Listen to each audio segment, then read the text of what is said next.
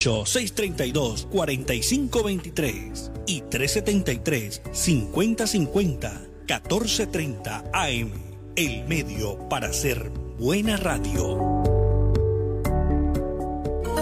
Lavarse las manos es la mejor manera. Desde Barranquilla, emite su señal Radio Ya. HJPW 1430 AM. 5000 vatios de potencia para todo el Caribe colombiano. Radio Ya la radio de tu ciudad. Sintonízanos en Tuning Radio como Radio Ya.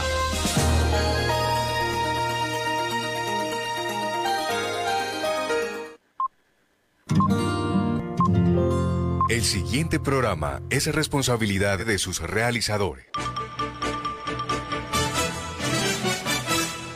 Al aire.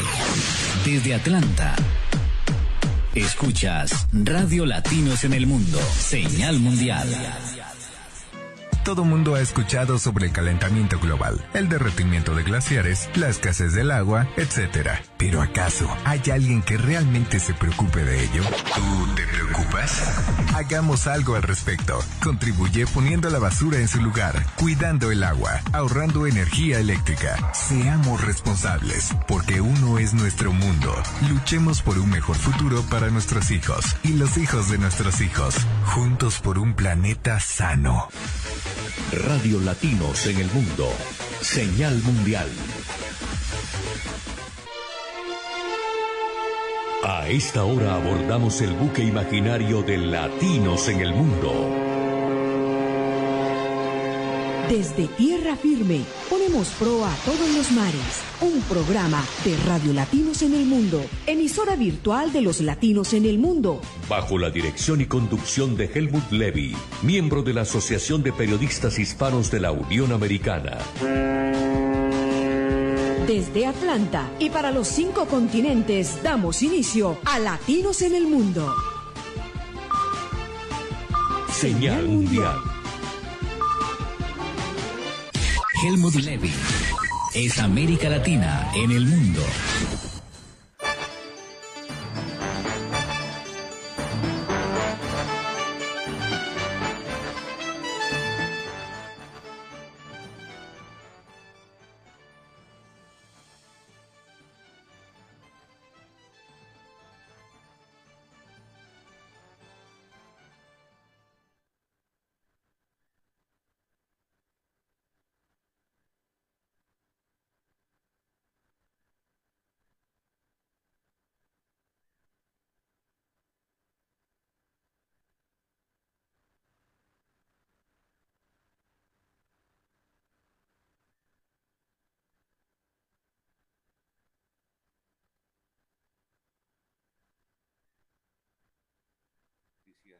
Telerama, una estación de televisión con muchos años de vigencia en nuestro país, además profesor universitario.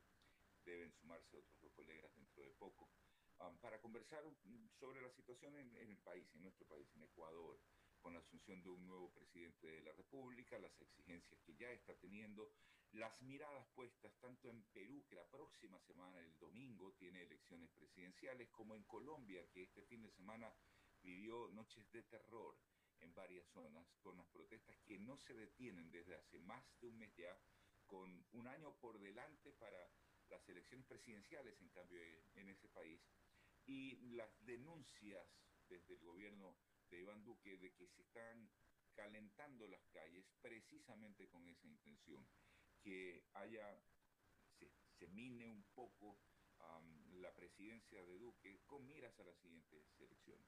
Así que, sin más, saludo a mi, a mi querido amigo, colega, compañero, Javier Segarra. Hola Javier, ¿cómo te va? Hola Luigi, ¿cómo le va? Buen día. Eh, gracias primero por esta invitación y sí, hay muchos temas que de alguna u otra manera preocupan en la región y en lo que a Ecuador Esta se reunión refiere, está siendo grabada. tenemos de alguna u otra manera eh, que esperar, digo yo, porque tampoco en una semana puedes hacer maravillas cuando, cuando asumes un gobierno. Eh, a la expectativa de lo que ocurre en Perú, veía hace un momento que hay más o menos dos puntos de diferencia entre eh, Keiko y Pedro. Eh, y lo de Colombia, que es preocupante, preocupante porque nadie termina de entender cómo una protesta se convierte en violencia o si la violencia es generada por otros factores. Pero bueno, para eso podemos seguir conversando. Sí, ciertamente. A ver, pero empecemos por Ecuador. Efectivamente, asunción del presidente Guillermo Lazo, una presidencia improbable, inclusive como él mismo reconocía en su asunción del mando, diciendo que el momento incluso era histórico por el hecho de que él, un ex banquero, asumía la presidencia y en la presidencia de la Asamblea estaba una líder indígena perseguida durante el gobierno de Rafael Correa, encarcelada por ese gobierno durante 10 meses estuvo en prisión. E, es, e, es, una imagen que quizá no nos hubiéramos imaginado nunca en Ecuador, Javier. Sin duda, eh, siempre a los banqueros se los ha visto como... Son mala palabra, ¿no? Sí, es como una mala palabra, exactamente, una mala palabra. Y, y, de pronto te pones a pensar y dices, a ver cómo llega una indígena después de todo ese esa negociación previa que se dio en la Asamblea antes de instalarse para elegir a quien vaya o a las autoridades que vayan a dirigir la función legislativa. Y te das cuenta, a ver, qué pasó en, el caso de la Asamblea, qué pasó en todos esos procesos de una semana más o menos en la que se sentaron los diferentes bloques legislativos. Y, todo hacía pensar que había una persona fija para ser, la, para ser presidente de la Asamblea. Eh, y llega el día y todo se viene abajo. Eh, se viene abajo por, una por un solo voto, pero se viene abajo porque no hubo el acuerdo o porque los acuerdos no eran los adecuados o porque, porque cada uno quería pelear su espacio en la Asamblea Nacional, porque no solamente son las dignidades de la Asamblea Nacional la que había que elegir, sino también el integrar las comisiones legislativas permanentes en las que también tienes un poder bastante considerable en, en la comisión de fiscalización, en la comisión de régimen económico, en fin, y todo eso generó que no se pongan de acuerdo. Y entonces eh, pasan los días y un par de días después eh, tú dices, a ver, ¿qué pasó aquí? Eh, todo lo que significaba, lo que aparentemente se venía consensuando por los bloques legislativos, y resulta que la famosa alianza se rompe, se conforma una nueva y llega a la presidencia de la Asamblea una indígena indígena que, como tú lo señalas, perseguida y, encarcelada en el gobierno de Rafael Correa. Eh, y entonces las consecuencias, dices tú a veces, ¿qué va a pasar? Eh, porque claro, cuando te sientes perseguida y encarcelada, tú dices, voy a tomar represalia, y no debe de ser así. Pero veamos cuál es el manejo que pueda tener dentro de la Asamblea el sector mm, indígena, porque son en definitiva ellos los que están ahí. Eh, yo conversaba con Darwin Pereira también de Pachacuti, eh, que ahora está dentro del CAL. El CAL es otro de los, eh, digamos que espacios en los que se pelean la representatividad, que ah, por ahí pasa todo, ¿no? En el sentido de alguna fiscalización. Y, y, en fin, tú dices, bueno, vamos a ver qué es lo que ocurre. Y en cuanto a la presidencia de Guillermo Lazo, son tres campañas eh, con esta. la tercera, sí. La tercera, dicen que la tercera es la vencida, pero eh, y te pones a pensar, a ver, eh, yo conversaba, lo entrevistaba eh, esta semana que pasa, el día viernes, al ministro de Trabajo, quien fue asambleísta, Patricio Donoso, y le digo, bueno, ¿y cómo va a ser pues, el tema del incremento a 500 dólares el sueldo en oferta de campaña? De Recordando que está en 400, claro. Exacto, de 400 a 500 dólares. Y entonces me supo decir que es gradual. Entonces, gradual que anualmente serán 20, 25 dólares cada año, pero no es de golpe y porrazo como en principio la gente pensó. Me dijo que eh, lo había dicho en campaña que el incremento del salario a 500, de 400 a 500 dólares, en campaña lo había dicho que era gradual. Yo no recuerdo, Luis, realmente. Simplemente recuerdo la frase, se subirá el sueldo de 400 a 500 dólares. Y me quedé, oh sorpresa, ¿no? Pero bueno, veremos qué pasa. Y de ahí viene la presión de un sector indígena que tú recordarás, Luigi, y vale que lo recuerden nuestros amigos que están conectados hasta ahora. Eh, un sector indígena que su primer levantamiento vino en la presidencia del doctor Rodrigo Borja Ceballos. Ese fue el primer levantamiento indígena y que comenzó a, de alguna u otra manera, a decir, bueno, ¿y quiénes son? Pues, Y Hace, en 1989 o, o por allí más o menos fue en efecto el primer levantamiento indígena. Entonces, treinta y pico de años después, en octubre del 2019 hacen el más fuerte, digo yo, de, estos, de estas protestas, independientemente de quién estaba en el gobierno, independientemente de si que se quería subir o no la gasolina, independientemente de la presión que pueda tener cualquier gobierno de turno. Porque te pones a pensar, bueno, ¿y quiénes lo financian? ¿Y, y, de qué manera pretenden llegar al poder? Hoy estás en el poder legislativo y tienes algunas eh, representaciones indígenas eh, eh, designadas por el actual gobierno como Lourdes Tibán, gobernadora de la provincia de Cotopaxi, eh, y tú dices, a ver, ¿qué, ¿qué, pasa aquí? No? ¿O este sector indígena siempre está dividido? ¿O es una estrategia? ¿Qué es lo que puede uno esperar como ecuatoriano frente a una situación que en menos de una semana comienzan a tener comienza a tener presión el actual gobierno? a, ver, y a propósito del punto, y a pesar de la alianza que finalmente se logró, solo para rememorar un poco y hacer historia, la alianza original era con UNES del expresidente Correa, 49 votos, aproximadamente el 33% de la votación en la Asamblea, y el Partido Social Cristiano, aliado en campaña electoral del movimiento Creo, por el que accede a la presidencia Guillermo Lazo. Y en efecto, en cuestión de horas, a pesar de haberse aparentemente fraguado durante semanas esa, esa alianza legislativa, se decide el movimiento Creo por otros grupos políticos que son más bien de izquierda, entendiendo que Creo es un movimiento de derecha, no en vano es un ex banquero, es un líder como Guillermo Lazo. Y ocurre todo esto que ha relatado Javier Segarra. Pero a pesar de la alianza, ¿cuál es la primera exigencia o la primera amenaza más bien que tiene el gobierno actual. Una movilización indígena el próximo 11 de junio a propósito de los incrementos mensuales que se producen por, por, en los combustibles por efecto de los precios internacionales a los que está indexado el producto blanco o combustible en, nuestro país y que quieren la derogatoria de ese decreto que establece los incrementos periódicos y, mensuales, Javier. Como un aliado ahora te amenaza con una movilización y hay además antecedentes o amenazas previas que te dicen si no haces lo que queremos que hagas, por ejemplo, derogatoria de, de precios de los, combustibles, del incremento en el precio de los combustibles, eh, es posible que ni siquiera dures un año. ¿Cómo un aliado te dice eso? Porque cuando ocurre esa alianza, dijeron claramente la alianza fue única y exclusivamente para elegir a las dignidades de la Asamblea. Así lo han dicho. Pasa el tema y entonces dices, bueno, ahora sí voy a hacer la oposición, pero oposición con razón debe de ser, no oposición por oponerse. Eh, seamos claros, eh, el Ecuador pierde creo que 1.500 millones de dólares anuales por los subsidios, o eso es lo que le cuesta al Estado ecuatoriano.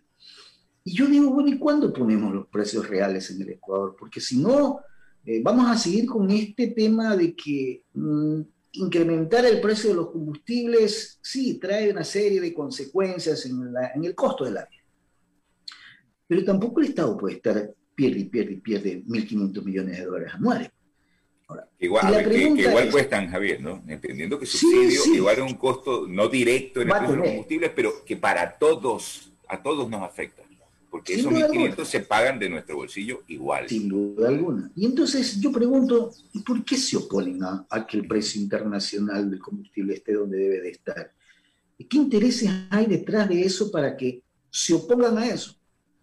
Mira, dicen que los transportistas se ven afectados, que no han recibido eh, compensaciones adecuadas frente al precio del, eh, o el costo que han tenido todos los repuestos que pueda tener eh, un vehículo para poder mantenerlo funcionando 100%. los indígenas, yo no sé por qué se oponen, porque dice que afectan al pueblo. Y por ahí un artículo, cada vez que ha habido una protesta indígena, con cualquier gobierno, no han sacado ningún beneficio porque siguen siendo pobres. Si, si es que eso es lo que ellos sostienen, es que nos empobrece, eh, incrementar el precio de la gasolina, de los combustibles, genera pobreza en el Ecuador. ¿Y cuándo han salido entonces de esa pobreza del sector indígena, digo yo? O sea, vuelven a ser el mismo, el, el, mismo eslogan para decir no al, al, al, incremento en el precio de los combustibles o los precios internacionales. Eh, no sé. Y, y, y sí, a veces te pones a pensar es que se oponen por oponerse, nada más. O si es que dan esa oposición, Luigi, y tú dices, a ver, vamos a ser medios eh, malos, ¿no? En esto de pensar mal, maliciosamente. Eh, si tumban al gobierno, porque ya se escuchó, pues lo vamos a tumbar al gobierno. o sea, no estoy mintiendo, ¿ya? Y tú dices, ¿y de ahí quién asume la presidencia de la República? Ah, el vicepresidente. Tampoco les va a gustar porque es un doctor en medicina. Y entonces vendrá pues la Asamblea Nacional y dirán que la señora Yori es la que de ley le toca asumir la presidencia de la República. No sé, buscarán algún artificio, algún mecanismo, porque si, si en la Asamblea tienen una mayoría que les puede permitir hacer, no sé, una que otra cosa, eh, bueno, vamos a ver, porque, porque esa alianza eh, indígena, eh, Pachacuti, creo, izquierda democrática, ¿quién quita que mañana no sea al revés y, y UNES que tiene 49 votos, creo que es, se, conviertan, se en la nueva mayoría y comiencen a hacer la desestabilización que se pueda generar en nuestro país. Sí, y, ahora, a ver, la exigencia no es solamente la cuestión del derogatorio, ¿no? Es del, derogatorio del, del, incremento mensual del precio de los combustibles. Es también, ¿no? Privatización, así lo, lo, lo, lo, tratan de posicionar como si el gobierno pretendiera privatizar la Corporación Nacional de Telecomunicaciones, que es la empresa de telecomunicaciones en, en, el, en el país, que tiene también una, una telefónica celular.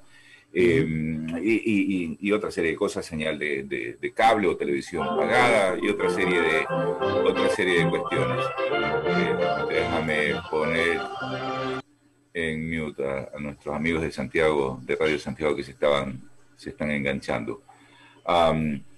Em, no privatización, insisto, así lo denominan, de la administración del Instituto Ecuatoriano de Seguridad Social, ni más ni menos que la seguridad social en, nuestro país.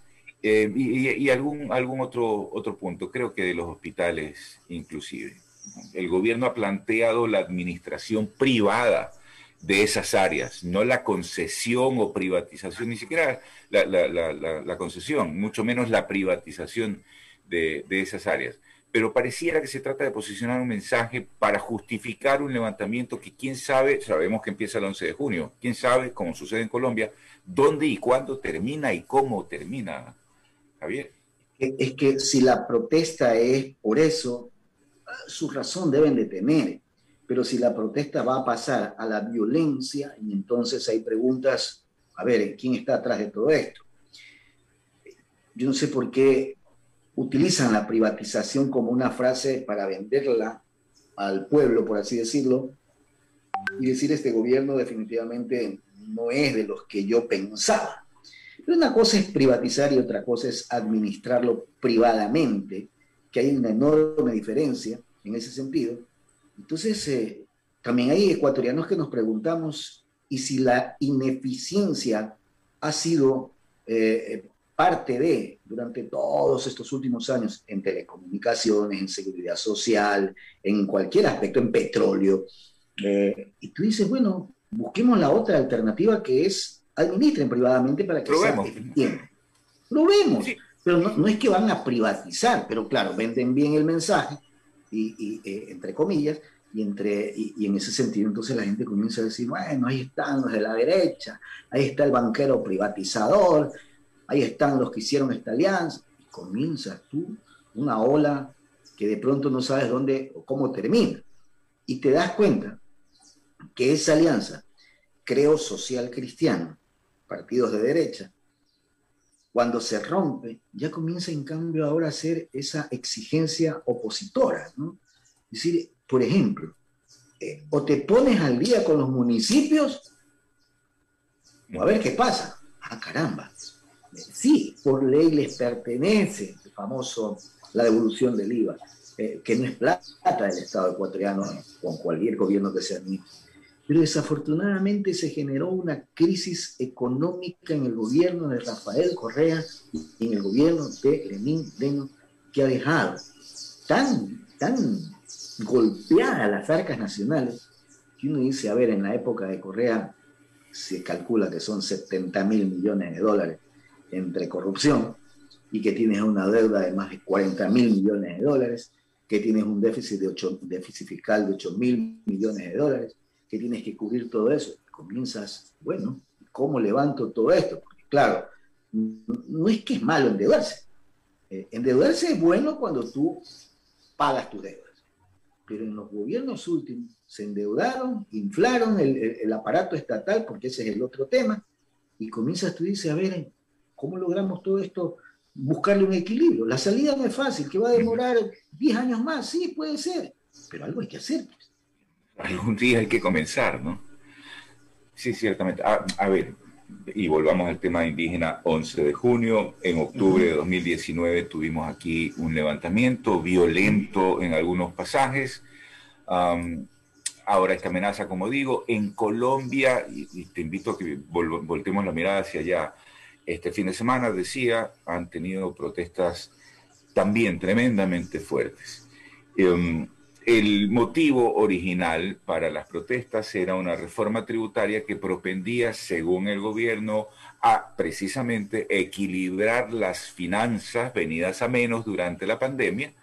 El gobierno, en vista de las protestas que se convirtieron desde el principio prácticamente en violentas, o, por lo menos muy fuertes, desestabilizadoras del régimen, precisamente, retira el proyecto y a pesar del retiro del proyecto, no se desactivan esas protestas y empieza el discurso gubernamental a señalar a ciertos actores, a veces sin mencionarlos, a veces directamente, como los causantes de eh, el caos que está imperando en, la República de Colombia.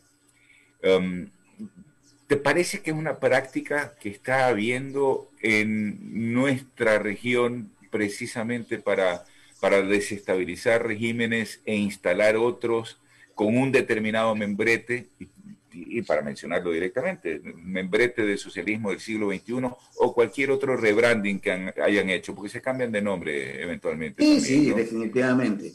Eh, y hay que hacer, eh, yo creo que un poquito más la historia, porque esto, estas desestabilizaciones o protestas eh, contra un gobierno empiezan en Chile, pues, ¿no? O sea, ocurre en el Ecuador, pasan a Chile, en Chile sobrevive al tema, pero lo presionan a ese gobierno por un tema de hacer una nueva constitución, y en Chile gana la izquierda y veremos qué constitución van a tener ellos. Cuidado, ahí es la misma que tenemos hoy en día en el Ecuador, eh, plasmada, elaborada por el, siglo, por el socialismo del siglo XXI. Colombia, eh, tú dices, a ver, ¿por qué el país colombiano está en un escenario sin precedentes? porque nadie había escuchado de Colombia una situación de esa naturaleza. Claro, viene la reforma tributaria para incrementar tributos y salta una parte de, Colombia, porque está centrado en dos, tres ciudades. Y tú dices, pero ¿por qué solo ellos? ¿Y quién está atrás de ellos? Recordando que Colombia tiene un problema serio de eh, grupos eh, irregulares, insurgentes, y, te generan una violencia de esa naturaleza. Pero la pregunta que también te puedes hacer normalmente es, ¿qué va a pasar a futuro en el caso de Colombia? Porque si ya el gobierno del presidente Duque retira ese proyecto, pues lo lógico es que calmen las aguas. Y no si se sentaron, y se sentaron a dialogar dos o tres veces, dos creo, dos o tres veces, los dirigentes gubernamentales con los dirigentes de esta marcha pacífica, entre comillas, eh, era para buscar un entendimiento. Entonces, claro, cuando retiras el proyecto y las manifestaciones siguen, ¿qué, puede, qué, precedente tiene entonces Colombia para seguir en este escenario que nadie lo termina de entender? Simplemente, digo, es, es la gana de joder, ¿sí? Para de alguna u otra manera desestabilizar a un régimen, porque no le hay una, otra solución o, otra respuesta a un tema tan complicado que nadie sabe qué, puede significar para el futuro colombiano. Pues son prácticas, parecen nuestras regiones, y, Colombia está tomando el mal ejemplo, Javier, en, efecto, porque yo tampoco recuerdo, más allá de lo que hemos leído en historia, el Bogotazo en 1948, un disturbio con la muerte, el, asesinato de Jorge Eliezer Gaitán, pero poco más o poco menos y nada lo que sucedía en Colombia, al contrario de Ecuador, que vivimos y, creo que hasta nos, nos, divertíamos como periodistas por tener mucho material cuando había protestas frecuentes en nuestro país, ¿no? Y era, era parte de la aventura periodística salir a la calle a hacer esas, esas coberturas. Pero en Colombia no se escuchaba nada, en Perú mm, sí algo, ¿no? En Venezuela también. Colombia era una, digamos, un, lunar en esta región con la estabilidad democrática que ha venido teniendo precisamente desde el cuarenta y tantos, cincuenta y tantos. Y ahora y con una, Y con una economía aceptable. Sí, tres veces, más de tres veces la economía ecuatoriana, ¿no? 320 mil, comercial, millones de dólares de PIB. Con una apertura comercial viable, con una exportación en crecimiento. Eh, pese a tener dificultades internas en Colombia por estos grupos irregulares o de insurgentes, eh, Colombia se manejó bien con la firma de la paz, nos guste o no nos guste, si fue buena o no fue buena, pero la intención se hizo. Y tú dices de la noche a la mañana, Colombia con más de cuarenta y pico de años o cincuenta y pico de años, estaba ahí tranquila, creciendo, desarrollándose, pero vuelve el tema de, digo yo, focalizar la izquierda y la derecha, el socialismo y el no socialismo. Tú dices, ¿qué pasa aquí? ¿Por qué se mueve esta situación tan adversa en, en un gobierno en la que nos guste o no nos guste, lo ha manejado de alguna u otra manera para buscar estabilidad económica y, la estabilidad social en el país. Eh, si eso no les gusta o si eso les afecta y se ve por eh, medio de estas protestas que una reforma tributaria te genere un verdadero caos, entonces estamos mal en, cualquier parte del mundo. Eh, sí, a nadie le gusta que le suban los impuestos. A nadie le gusta que una reforma tributaria genere más gastos o, más eh, aporte para un Estado. Porque de ahí viene la otra pregunta, bueno, ¿y qué hacen con esa plata? Es lo que te pueden se puede preguntar la mayoría de colombianos. Pero no están pues en ese nivel de decir, eh, bueno, si no haces esto, vamos a seguir en esta lucha eh, de desestabilización, porque eso es lo que buscan. Ciertamente. Em, son las 10 horas y 31 minutos. Vamos a hacer una breve pausa. Regresamos en este diálogo con Javier Segarra, director nacional de noticias de Telerama, profesor universitario, periodista, para hablar de la región. Estamos hablando de, Ecuador, de Colombia, de los efectos políticos que pudiera tener una elección como la de Guillermo Lazo en nuestro país, en Ecuador. Respecto de otras elecciones próximas, se viene la de Perú el próximo domingo, si tendrá o no tendrá una influencia.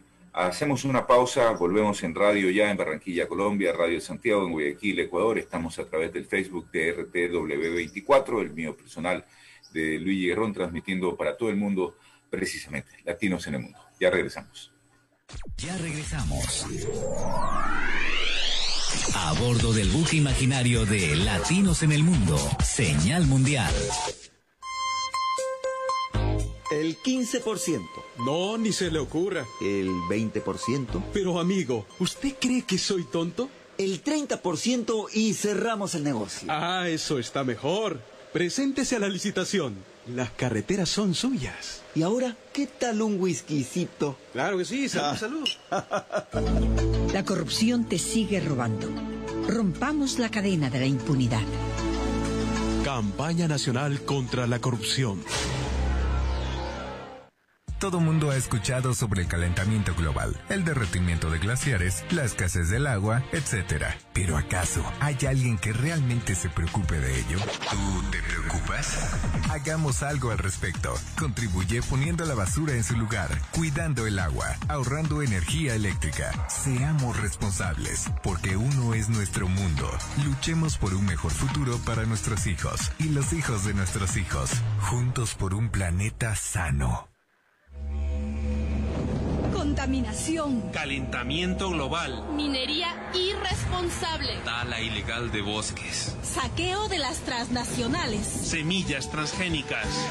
Para evitar su extinción, hoy se vuelve una obligación negarse a la devastación de todo lo que es ambición. Estamos matando a la madre tierra. Defender porque otros mundos son posibles y ya los estamos construyendo.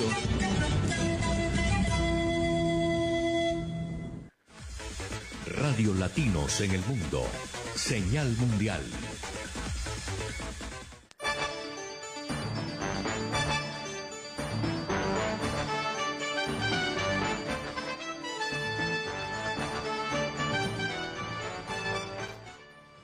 Son, las 10 horas y 34 minutos. Estábamos revisando con Javier Segarra las últimas encuestas en Perú a propósito de las próximas elecciones del 6 de junio en ese país y cómo la líder de, del Partido Fuerza Popular parece estar, por lo menos en el promedio de encuestas, ligeramente por encima de Pedro Castillo, que es del Partido Perú Libre. Y, yo tenía la misma, la misma, las mismas que Javier, pero específicamente esta que publica Diario El Comercio de, Perú, que es de Ipsos, una reconocida encuestadora a nivel global, que le da a Keiko Fujimori 48.9% de la intención de votos, mientras que a Pedro Castillo 51.1% de, de los votos. Es decir, unas distancias bastante cortas que en una semana de campaña se pueden revertir o que pueden eh, fortalecerse en un sentido u otro, eh, Javier. Y, y, viene, viene ocurriendo. ¿Y esa encuesta de Ipsos qué fecha tiene, Luigi? Es de, hoy, la publicó hoy, Diario El Comercio. la, publicó hoy Diario El Comercio de Perú, ¿no? Eh, que, que, es uno de los medios más serios, reputados también de, de, ese país. Que de cierta manera viene siendo esta carrera presidencial una suerte de, calco de lo que sucedió en Ecuador. ¿no? Pedro Castillo, un hombre de izquierda, Keiko Fujimori, pues todos conocemos los antecedentes de, su padre Alberto Fujimori, y también eh, ella, una, mujer de, derecha, y siempre por detrás de eh, el, candidato de la izquierda, Pedro Castillo. ¿Tú crees que se pudiera dar también, como gustan decir los españoles, el sorpaso de aquí hasta, hasta el domingo en, en Perú. En una, semana puede cambiar mucho una aceptación electoral o una intención de voto o un eh, cambio de, pensamiento entre los peruanos frente a los dos candidatos, para cualquiera de los dos, porque si hacemos esta medición de, las varias encuestadoras, andan como que ahí pegaditos, ¿no? Independientemente si puede ser dos más o dos menos, tú sabes que cada eh, encuesta tiene más o menos tres de error, ¿no? Pero cuando te enteras que Sendero Luminoso, en una población muy lejana de Lima, eh, o en Perú, comienza a reactivarse, dices, a ver, ¿y por qué? Es que no terminan de aceptar que Keiko Fujimori esté eh, participando o, o, queriendo llegar a la presidencia porque su padre fue el que combatió a Sendero Luminoso.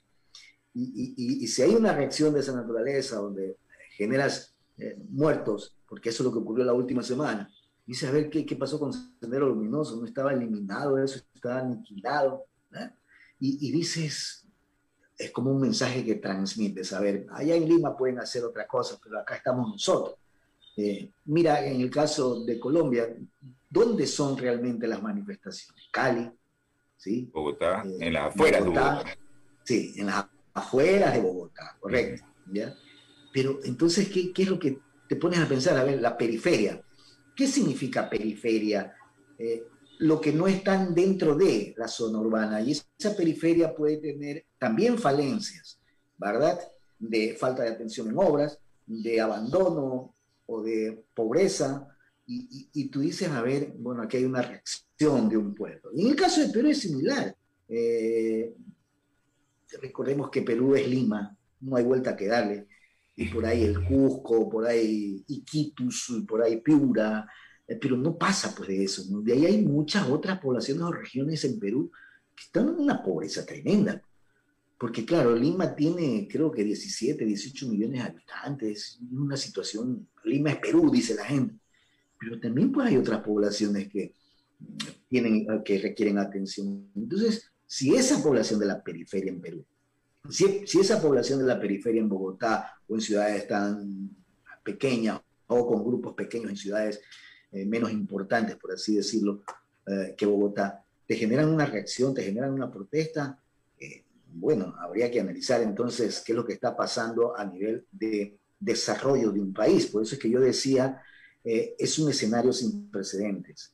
Eh, y, y, y, qué significaría para el futuro de Colombia? ¿Qué significaría para el futuro de esta situación eh, de elecciones en el caso de Perú que están ahí a la expectativa de qué es lo que puede ocurrir, pero ya con situaciones que están, oye, yo no quiero este, o yo no quiero el de acá, o el socialismo no conviene, ni Fujimori, de Keiko Fujimori tampoco, por esto y por lo otro, y te hacen un análisis. Y en el caso de Colombia, mira, es una cuestión que a mí sí me da la impresión que es manejado desde otra perspectiva y no de la protesta normal que se podría dar eh, por una medida. ¿no?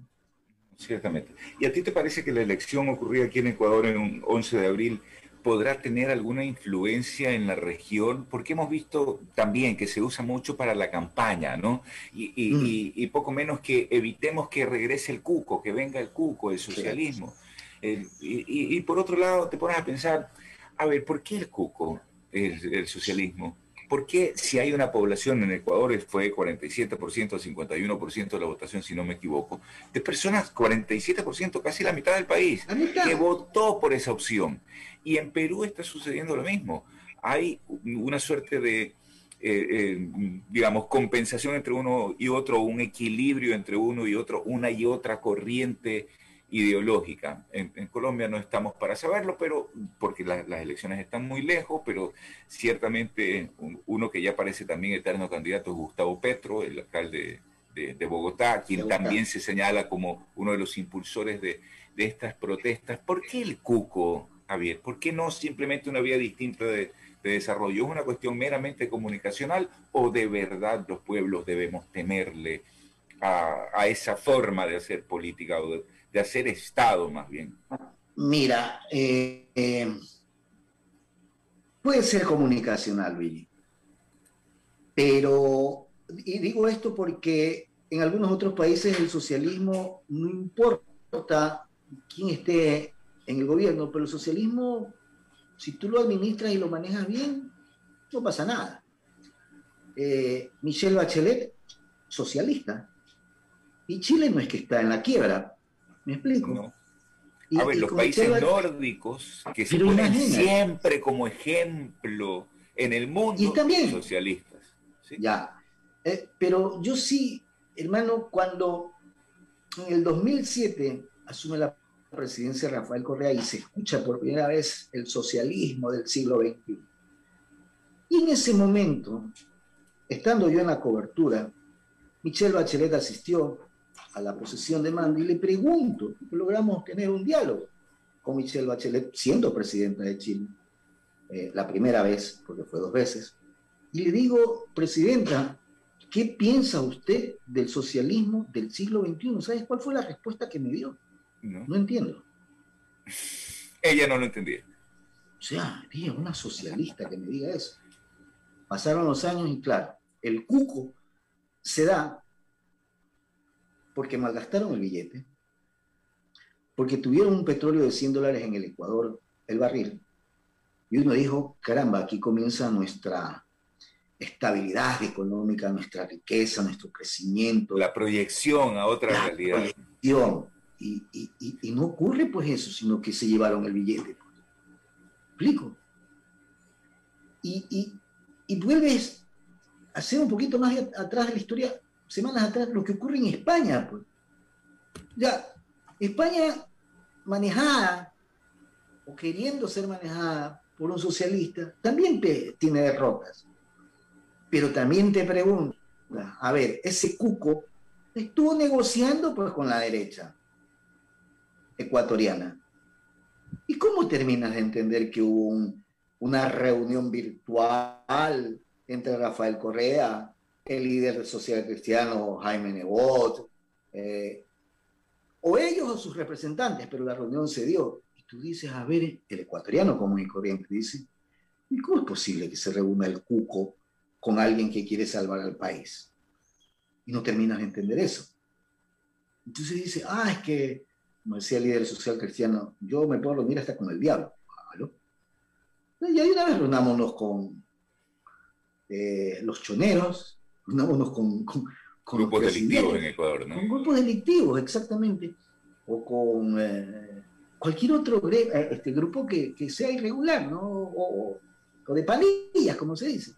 Y este socialismo a veces, cuando viene el cuco que dices tú, es porque eh, no puede ser que siendo, eh, o se hagan llamar del socialismo, administren mal la cosa pública, cuando en otros países el socialismo ha manejado bien la cosa pública.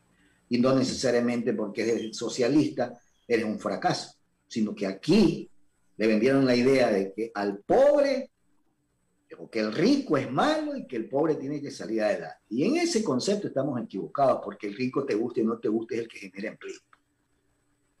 ¿Te parece? Sí, sí, sí claro, ciertamente. Eh, ahora, sigamos un poco en Colombia, ¿no? Porque eh, igual, están a un año de las elecciones presidenciales. Cualquier cambio, cualquier cambio, no va a ser inmediato, tanto en políticas como en cuanto a los políticos que están en la representación en, este momento, a pesar de las exigencias que tiene un sector de la, de la sociedad. Eh, no sé qué tan de cerca ha seguido la situación colombiana, Javier, pero eh, ciertamente es preocupante que en nuestros vecinos sucedan estas cuestiones porque de una forma u otra afectan las relaciones bilaterales, afectan el comercio, por ejemplo, que es tan permeable a través de las fronteras norte y sur de Ecuador, norte con Colombia, sur con, con, Perú. Eh, y pareciera no tener dónde terminar esta, esta situación y quizá debiéramos vernos en ese reflejo de cara al próximo movimiento indígena que pudiera haber hasta el 11 de junio. Eh, y, ya, después de, tu reflexión sobre esto, conversamos un poquito, un poquito sobre ese plazo que se otorga. Pero, pero ¿cómo, ves eso? ¿Puede llegar a tener realmente una influencia eso, lo que sucede en Colombia, entendiendo otra vez que las soluciones parecieran no ser de corto plazo? Si nos dejamos, sí. Pero yo digo ya, los ecuatorianos debemos decir, basta, no puede ser que un grupo minoritario, porque tampoco que son la mayoría, eh, pueda dejarse influenciar o querer eh, manipular la estabilidad política de un país. Pues.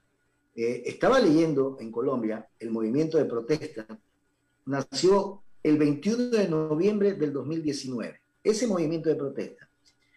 Pero estaba como alicaído en Colombia por este tema de la pandemia, vuelve a surgir.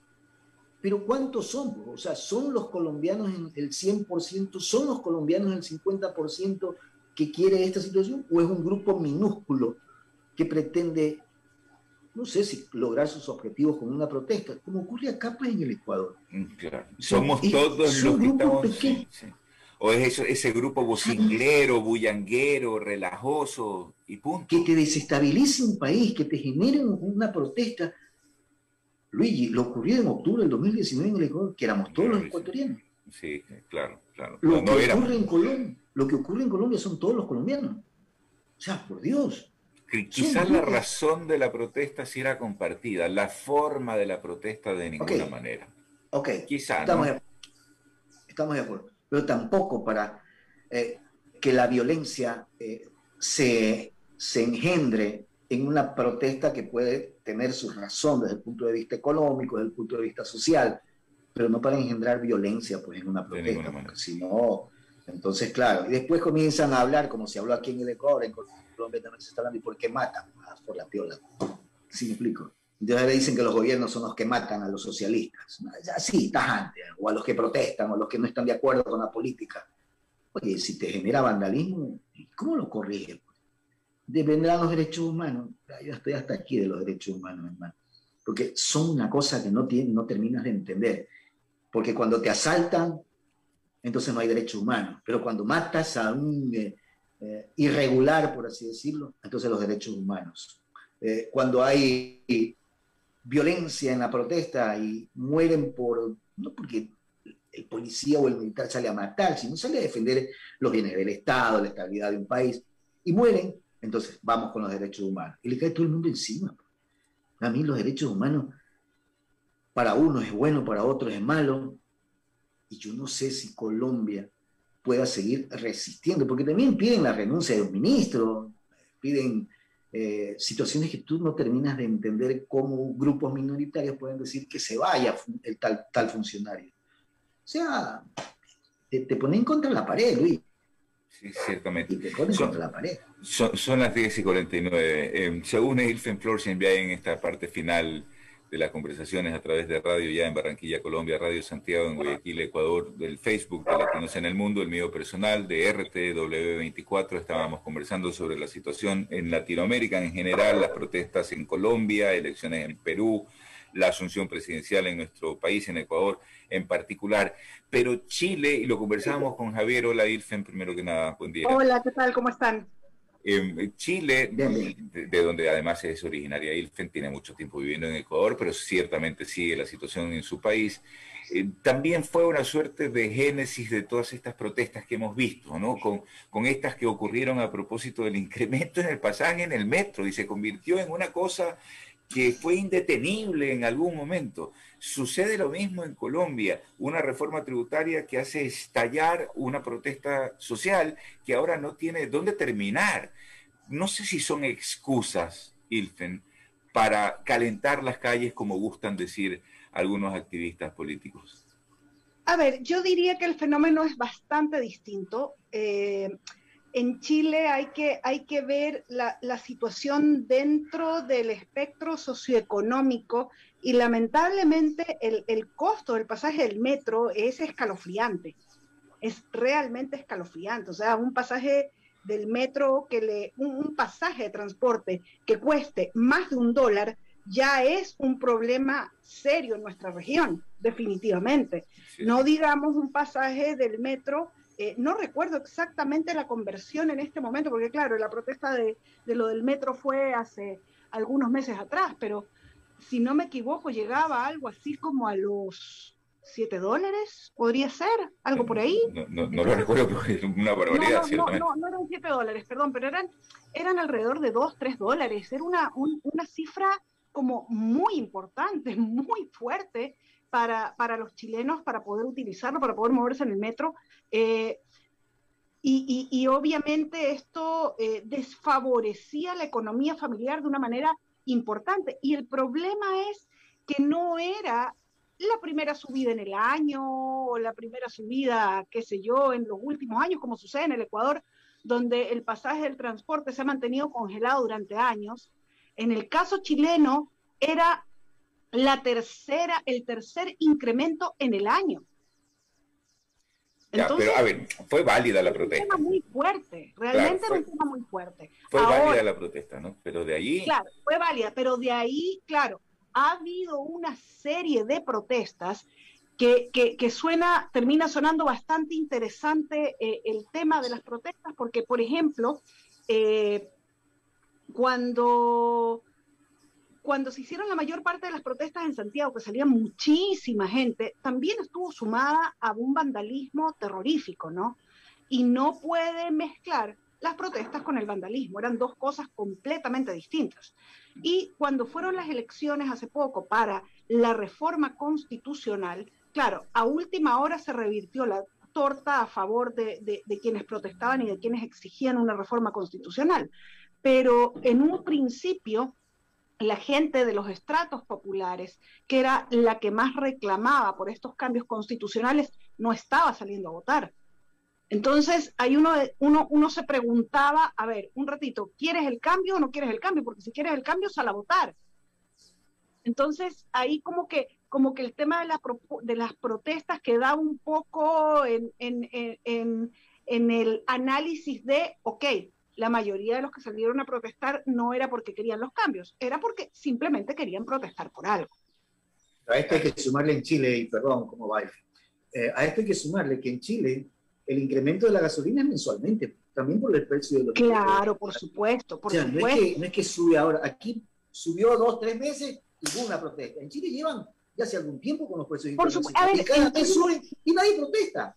Claro, porque, porque en Chile hay una libertad de mercado, cosa que en Ecuador no hubo durante no muchísimos existe, años. Aquí nos acostumbramos a tener un combustible engañosamente subsidiado, porque nunca en Ecuador, desde, desde la época de Sixto Durán Ballén hacia acá, jamás, incluso desde antes del gobierno del doctor Borja, jamás se dejó de pagar subsidios por el combustible. Claro, y lo que pasa es que allá en Chile sube el precio de la gasolina por esta situación de los precios internacionales, pero el transporte sube, por eso metro, las líneas de metro en Chile, en Claro, Santiago, el problema, el problema tenemos- el problema que tenemos en, en- en países como Ecuador, como Argentina, es que hemos mal acostumbrado a la gente, sí, chévere, tener cosas que no suben de precio, pero eso no es real. Eso no es real, eso no existe. Entonces, y lamentablemente se mantiene un sistema político un poco demagógico, diría yo, un poco populista, de decir, no, no pueden subir las tarifas. Y pero, pero al transportista le sube el precio de las llantas, porque las llantas también están relacionadas directamente al precio de los combustibles. Eh, usted tiene el, el tema del incremento de la gasolina, tiene un montón de factores y le dicen, no, no puede subir el valor del transporte porque políticamente no conviene que el precio del transporte suba. Entonces estamos engañando un poco la realidad económica de un país. No podemos, yo creo que, que debemos abandonar esas prácticas populistas. Claro, no podemos dejar tampoco que las cosas se desbanden y que eh, eh, el libre mercado entre a regular absolutamente todo porque si no, no va a haber sueldo que alcance. Es una realidad también. Tiene que haber cierto grado de control en el incremento de los precios. No puede ser porque a mí me da la gana, lo subo. Pero obviamente tampoco podemos seguir en esta tónica de, ah, no, políticamente no conviene que los precios del transporte suban, entonces no los subo. No conviene que suba el precio del pan, más allá que suba el precio de la harina. Entonces, eh, eh, no vamos a llegar a ninguna parte como, como sociedad porque estamos eh, siendo demasiado paternalistas también. Y engañándonos de cierta manera, ¿no? Sí, ciertamente hay que sincerar la economía, por lo menos para saber dónde estamos y a partir de allí hacia dónde vamos. Pero ver, Luigi, mire- es complicado usted- si no hay sinceramiento. Mire usted lo que está pasando en Argentina en este momento. La gente no tiene qué comer porque los precios no alcanzan para pagar los alimentos. El tema de desnutrición en Argentina está subiendo de una manera Carne, no hay carne en Argentina, es una locura. El mayor No. ¿Y por qué? A ver, ¿por qué no hay carne en Argentina? Porque el alto precio de la carne está haciendo que primero toda la carne se vaya para afuera, porque no hay mercado local, no hay a dónde venderlo. Primero. Segundo, eh, todo esta, este tema de, de los bonos excesivos en Argentina, es decir, una vez más, todos los subsidios, porque el bono en buenas cuentas termina siendo un subsidio todo este tema de subsidios está haciendo que el Estado tenga que sacar plata de alguna parte para poder cubrir el costo de los bonos. ¿Dónde está esa plata de los bonos? En los mismos alimentos. Si usted se pone a revisar la cantidad de impuestos que tienen los alimentos en Argentina, es una cosa escalofriante. Prácticamente el 50% de el costo de los alimentos son impuestos. impuestos locales, municipales y nacionales. O sea, tiene una tira y, y a quien matas es al empresario, al agricultor que, que- que siembra y que... Por supuesto. Además, claro, el Estado está culpando a los productores, está culpando a los empresarios. Porque los tiene inmersos en esta serie de impuestos. Son los menos culpables de todo, ¿no? Porque es la gran carga. eh, veía ayer justamente un video de una diputada argentina que hacía la valoración de los costos de los alimentos y el alto eh, grado de impuestos que tienen y realmente es un tema escalofriante. Entonces, si queremos sincerar la economía, pongamos los precios normales, quítenle los impuestos a los alimentos y quiten los bonos. Y la gente va a vivir mejor porque va a poder adquirir alimentos y ese es el otro tema. Eh, yo conversaba con, con amistades argentinas y resulta que cuando usted pone una, una solicitud para, para buscar empleados, ¿no es cierto? Pone un llamado a empleados, le llegan peruanos, le llegan bolivianos, le llegan haitianos, le llegan de todas partes, menos argentinos. El argentino no quiere trabajar, el argentino popular no quiere trabajar porque le va bien con el bono. Entonces, ¿para qué voy a trabajar si tengo el bono? Entonces, eh, eh, estamos creando una sociedad, primero, eh, terriblemente cómoda, que no quiere trabajar, pero por otro lado, terriblemente demandante también. Entonces, ¿Qué es lo que estamos haciendo con este tema de manejar el populismo a nivel eh, político? Este populismo político está degradando a la sociedad terriblemente. Sí, sí, ciertamente. Eh, bien, son las 10.59, desgraciadamente tenemos que concluir este diálogo. Le quiero que reconocer su, asistencia a Ilfen Florsheim, directora de una importante multinacional de comunicaciones, directora de comunicaciones aquí, además de periodista de, hace algún rato, para no decir una vieja conocida amiga, de, hace algún rato, eh, eh, amiga y colega, Javier igualmente, muy reconocido por haberse tomado este espacio el domingo ambos. Em, y, solo comentarles que Egan Bernal ganó el Giro de Italia, el colombiano Egan ah, Bernal. qué bien! Sí, a, año seguido Ineos Granadier, que es la misma, el mismo grupo, digamos, en el que está nuestro compatriota eh, Richard Carapaz, mm, gana el, el Giro de Italia, esta vez con Egan Bernal, a todos los colombianos que nos escuchan a través de radio ya en Barranquilla, pues nuestros saludos, nuestras felicitaciones. Gracias Ilfen, gracias Javier, un abrazo grande. Chao. gracias Luis por la invitación. Aquí estamos siempre. Chao.